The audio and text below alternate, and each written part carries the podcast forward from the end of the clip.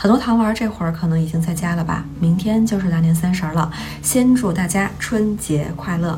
在网上看到一些已经回家待了几天的网友哈，说自己回家前后父母的态度的变化。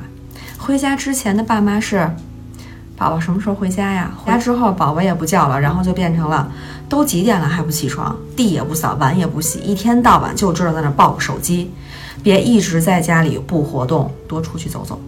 为啥不见面的时候想家，但是回家了之后又感觉全是戾气呢？不知道从什么时候开始啊，我们就听到父母会这样说：“你现在都几岁了还这样，自己都照顾不好自己，以后怎么办？”或者是你现在不结婚，老了以后怎么办？长时间不见面的情况下，这些担心并不会消失，只是被暂时压抑起来。一旦见了面，父母可觉得找到机会说了，一定要天天说个够。像是对过去的这些担心没有得到输出的一种补偿。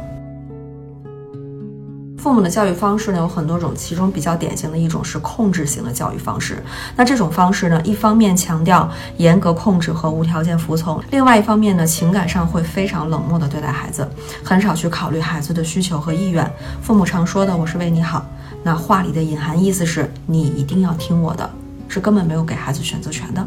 那控制的内核往往是披着爱和关心的外衣，打着以爱之名的旗号招摇撞骗，让被控制者难以反抗。隐秘的角落里面的朱朝阳和他妈妈的相处细节，现在想起来还是会鸡皮疙瘩。比如说啊，朱朝阳的妈妈每天都会准备一杯牛奶给朱朝阳，并监督他一定要喝下去。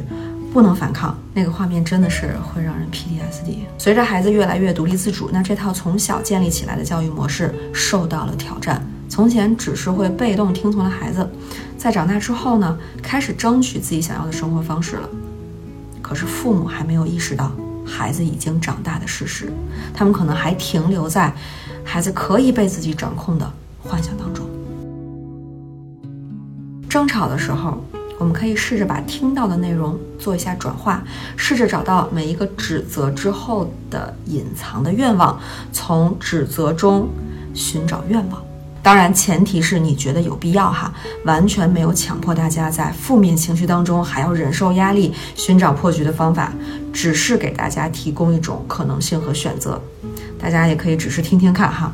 千万不要有压力。比如说，我们听到指责的语句是“你在家从来都不帮忙做家务”，那这句话表达的愿望其实是我希望你能承担一点家务。在父母的语言体系里，他可能只会第一种，他脑子里边就没有第二种。所以，如果我们试着教给他们第二种方式，也许啊，当然只是也许，他们能有机会学会用一种更温柔的语言。前两天呢，我就和我妈进行了一场这样的对话。她最近一直催婚，我之前第一反应都是很不耐烦。但那天呢，我妈在说的时候，因为我刚好准备完今天的稿子没多久嘛，我说要不然试一试，看看会怎么样。我没抱什么希望啊，但是意外发生了。我说，妈妈，你是不是担心我后面一个人生活会孤独呀？然后就是这么一个问题。我们的对话走向完全不一样了。当我给他一个表达他真正担心的空间的时候呢，他的不安就有一个地方可以安放了，他的焦虑呢就能得到暂时的缓解了。虽然说过两天他可能还是会重复，但是我觉得尽可能多的能有一些这样的温柔对话时刻可以存放在记忆里，真的是一件美好的事情呢。好了，今天的视频到这里就结束了。最后的纪念弹幕就来发：教父母温柔吧。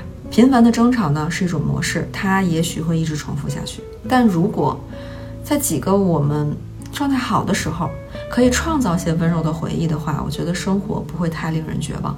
总之呢，希望大家在新的一年可以用更温柔的眼神去看待旧人旧事，在新的体验中感受一点一点积累的美好。安慰剂会继续一直在这里。